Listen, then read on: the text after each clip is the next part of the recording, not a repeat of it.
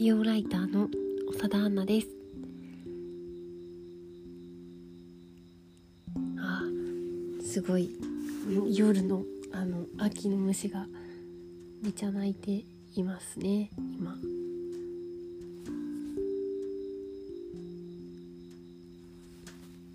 結構園芸やってるんであの虫の住みかたくさん提供してるかと思います。の好きなナチュラル系の歯磨き粉歯磨き粉？歯磨きペースト？の、えー、を好きな順に紹介したいと思います。えー、まずこれだな。デイビッズホワイトニングトゥースペーストペッパーミント。うんとねデイビッズ。ちょっと見ていいですか？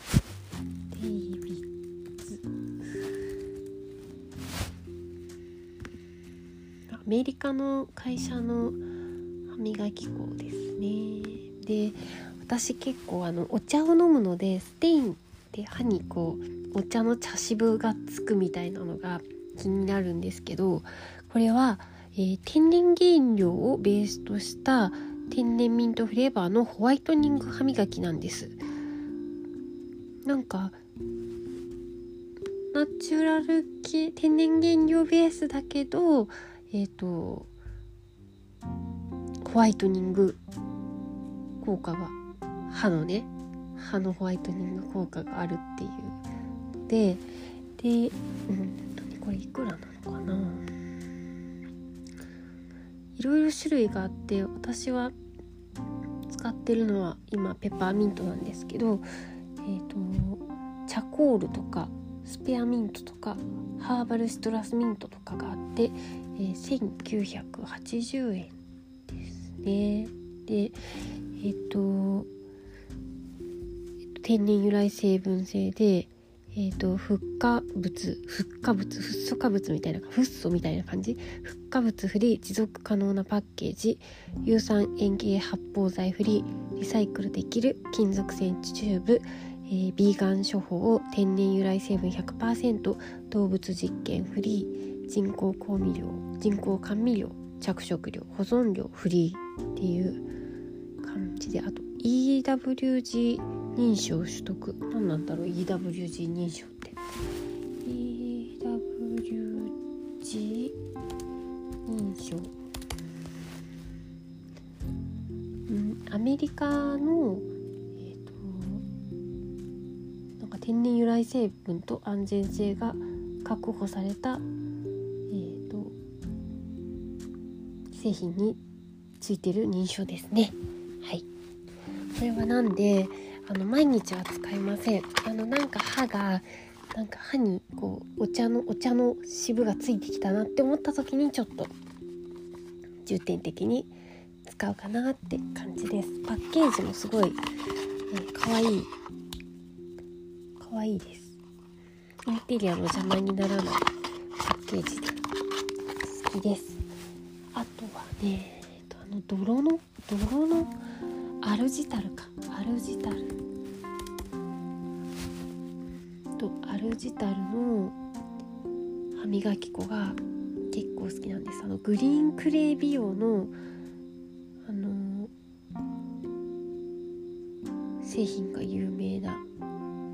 いろんな結構ものが出てるんですけどその中にあの創設のきっかけになったと言われるあのマウスケア製品がいろいろあってで私の好きなのはアルジタルグリーンクレイ歯磨きセージ 75ml1980 円。イタリア製イタリア産なんですねこれは。えー、約100万年分の海洋性ミネラルをたっぷり蓄えたグリーンクレーの微細な粒子が口内の汚れを隅々まで吸着。ツルツルの歯クリーンな口内環境を保ちます。研磨成分は歯と歯茎に優しい天然由来の炭酸カルシウム。毎日口に入れるものだから発泡剤甘味料フッ化物海面活性剤不使用の100%ナチュラルにこだわりました。っていうのでえっ、ー、とねなんかでセージは歯磨き粉がなかった頃にセージの葉っぱを噛んだり歯茎にこすりつけて歯を磨いていたっていう文化があったんです。ってでそこにビタミン C が豊富なカニナバラ果実エキスを配合して歯茎を引き締め歯石の沈着を防ぎながら健康で白い歯へというふうに書いてあります。なんかね成分もすごいなんか後ろ後ろに書いてあるのがすごい成分が、うん、少ない少ないっていうのはなんかねあのシンプルってことですね。なのになんか開封から6ヶ月を目安に付き合使ってくださいっていうのでこれは結構口がなんかすっきりするなんか政治のすっきり感結構好きでなんか口の中が正常な感じになるというので好きです。はい次。次にえーと、これがデイリーにすごいよく使ってるのがジョンマスターのあちなみにアルジタルもあの金えっ、ー、と金属リサイクルできる金属製チューブですね。はい、で次、え、ジョンマスター toothpaste シーチャコールちょっとサイト見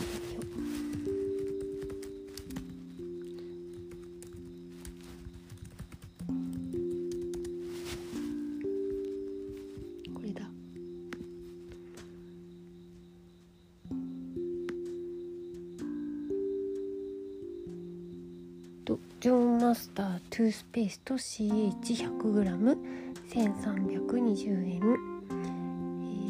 えー、墨の墨を配合した黒い歯磨き粉です。炭の吸着力で虫歯や口臭の元となる歯の汚れを除去するトゥースペースと自然由来の潤い成分が口内環境を整え爽やかな息と輝く歯へと歯へと導きます。オーガニックのペパーミントにより後味はすっきり爽快。コスモオーガニック認証を取得しています。なんだろう。なんかこう真っ黒だけどなんかさっぱりして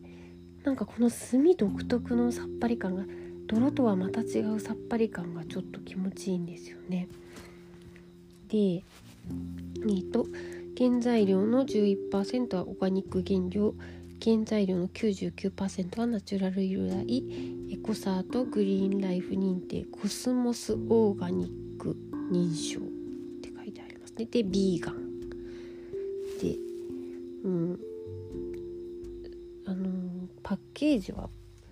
普通のプラチューブだけどなんか中身は優しいっていう感じですね。これも後ろが結構表示成分結構シンプルだなって感じです。はい次。これはちょっと私はあのー、ちょっと背伸びして使ってる歯磨き粉なんですけどこれはもう何て言うか歯磨き粉マニアのための歯磨き粉みたいな感じで、えー、バラカジョルダニアン DS ソルトトゥースペースト。これはヨルダンの歯科医炎と歯科医水を高配合した唯一の口内ケア歯磨きジェル。で海抜 400m 地球の上の最深層部にあり21種類以上の天然ミネラルを含む歯科医より採取した歯科医炎と歯科医水をベースにエジプト産ペパーミントやハーブエキス乳酸菌などをバランスよく配合天然由来98%のジェル状歯磨きです。っていう。で遺伝子組み換え原料フリー石油化合物フリー人工甘味料フリーグルテンフリー研磨剤フリーフッ化物フリー合成色素フリーパラベンフリー合成香料フリーの動物実験フリーということですね。これ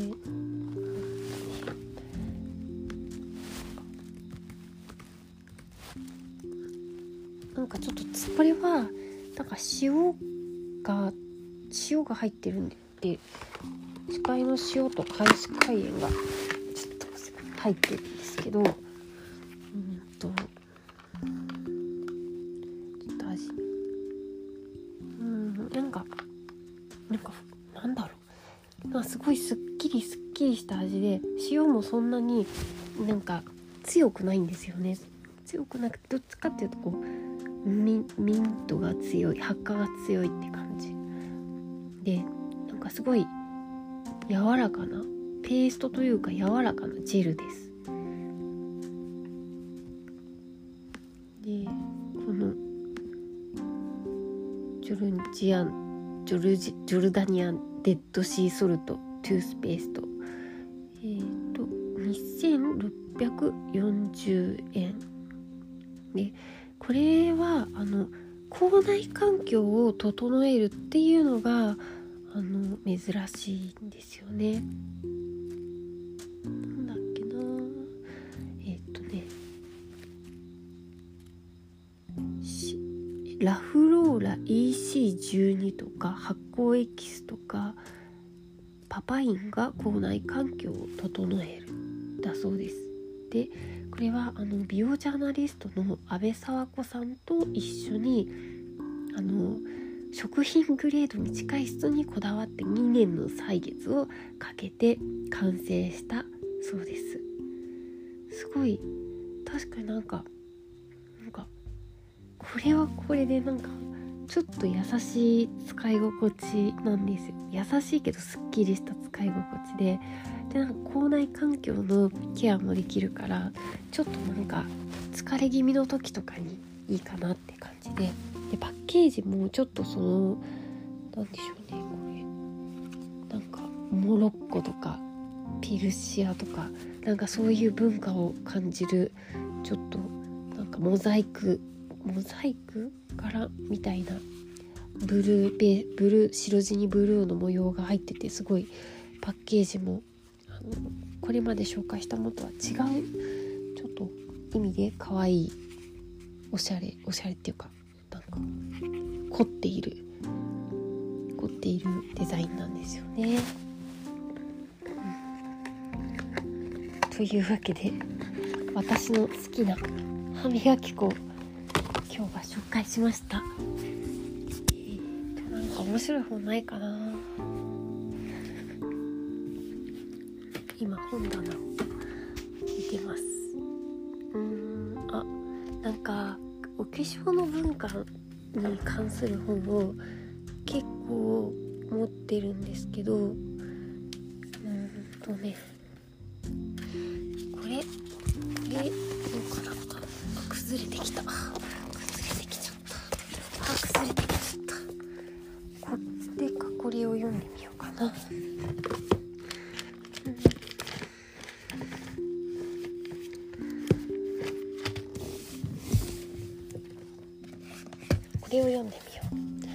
石田香織さんの「化粧と人間」企画化された身体からの脱出法政大学出版です、うん、これ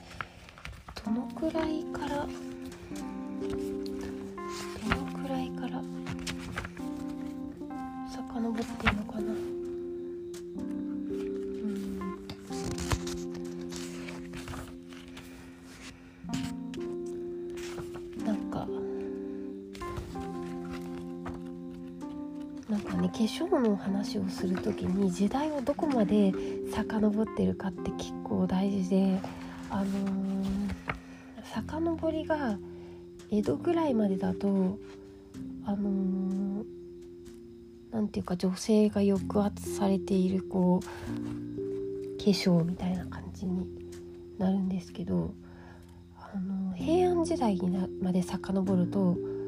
あの男の人もね貴族はですけど、階級社会って感じですけどあの結構白子をお城に塗ったり眉毛をこう抜いてすごい上の方にしたりしてしてるったりするからお香をお香を抱きしめたりね。なんか美容が女性だけのものじゃなかった時代もあるしもっとさ古代まで遡ると魔除けとか呪術とかあとはその戦いの前のこう気合を入れるおまじないとかだったりなんかもうちょっとその美しい身だしなみみたいな感じの文脈よりかはどっちかっていうと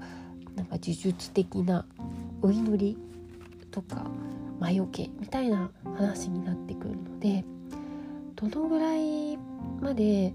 ーと、美容に対して遡るかっていうのは結構大事なんですよね。で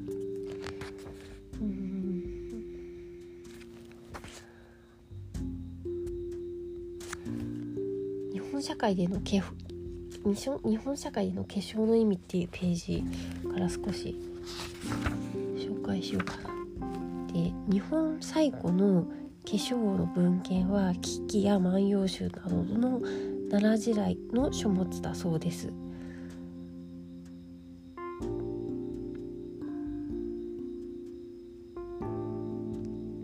の後化粧の社会的意味付けを読み取ることのできる文献が「有足古実」っていうふうにするのが化粧化粧史史化粧の歴史の化粧史では妥当なところだろうっていう。これはあの一口に言えば公家朝廷や公家や武器の武家のしきたりを記した書物のことだ。そうです。でそこに化粧に関する記述があるそうです。なんか礼儀作法に沿った乗っ取った身だしなみっていう意味があったんですよね。でえっと眉をまずと剃って顔全体に白子を塗って置き眉？眉をトントンとあのマロンの眉ですね置き眉をして歯黒をして口紅にあ口元に紅を刺すっていうものでこれは白化粧というふうに呼ばれている。でえっ、ー、と貴族階級で起こってで武家が盛り上がった時代には武家の化粧として取り入れられてやがてちょっと町人文化にも染み込んでいったっていう感じでこれがなんかあのえっ、ー、とこのこの時代のこのおしろいの文化がえっ、ー、と平安最初に女性だけのものだったんですが平安中期から男の人も、えーと、成人の儀式の時から一生涯化粧をして過ごさねばならないものとされたっていうなんかちょっと貴族の成人の儀式に、えーと、と伴うものだったそうです。でもしお化粧しないで宮中にあの参拝するとあの礼儀違反だけじゃなくて人としてどうなのみたいな常識どうなのみたいなとか精神的にあのまっとまっともじゃないんじゃないかっていうふうに受け止められたそうです。でで鎌倉時代以降は、えーと、女性の化粧が身だしなみとされてで成人式を迎えたら一生化粧しなきゃいけなかったんですって。で、えーと、貴族と違うのは男の人のお化粧は儀式の時だけでよくって、えーと、本人の自由にしていいよっていうことになってたんですって。ででもあの戦国時代までは結構男の人もお化粧してたんだけど、えーと、徳川幕府、えー、と江戸時代に入ると,、えー、とだんだん廃れていったそうです。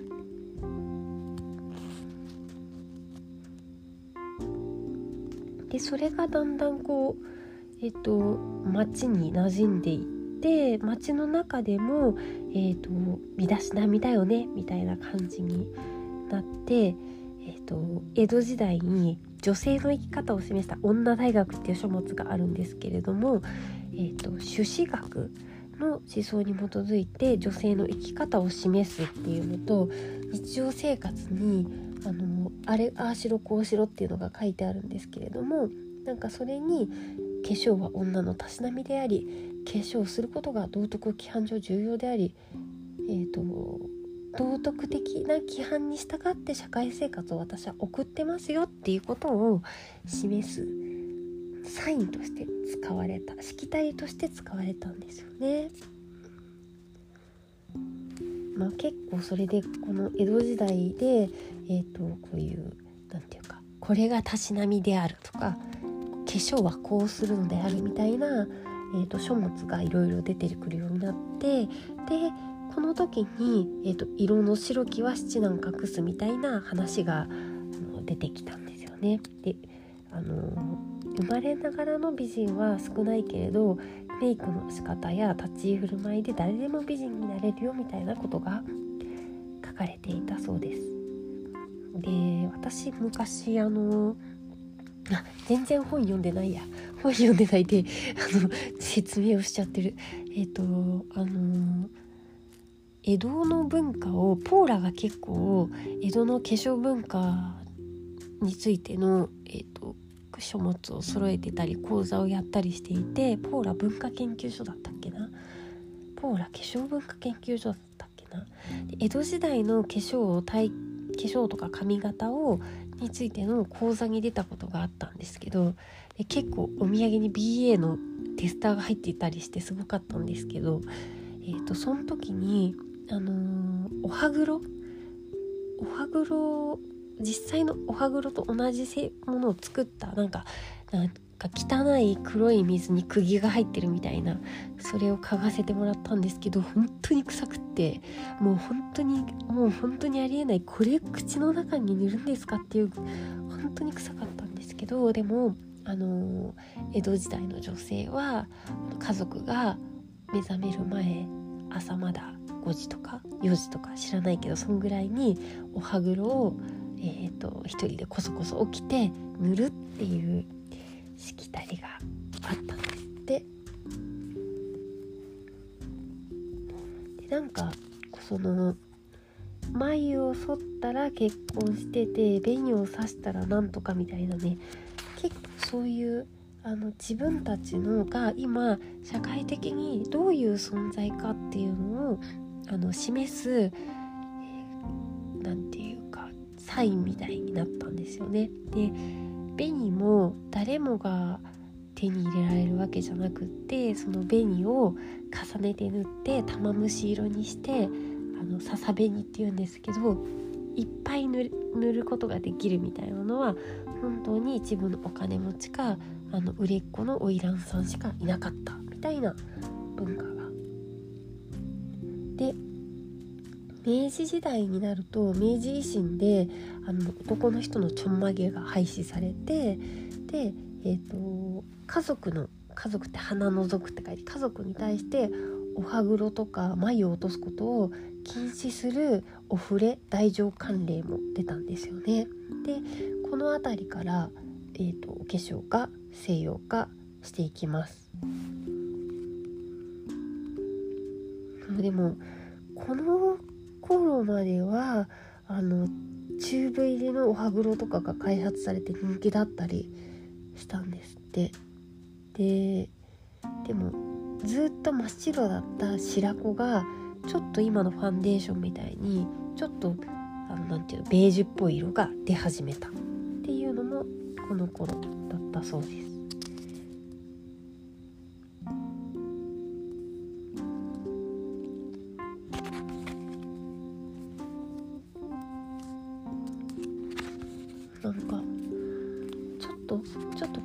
そこの以降になると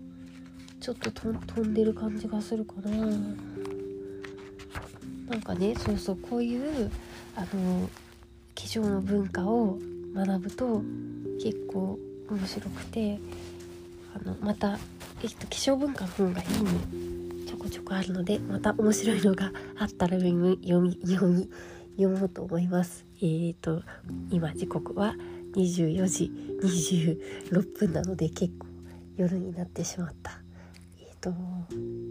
ねなんか最近毎日更新することにしてるんですよ。前もともと別にあのクオリティが高いあのー、ねポッドキャストじゃないなんとなくこのなんかダラダラしたダラダラしたいいいい意味で ゆるいと思えてもらえたらいいんですけどポッドキャストですけどあの無理に毎日更新しようとすることでクオリティが下がってたら申し訳ないんですけどでもなんかこんな感じで続けられたらと思っています。ではさようなら。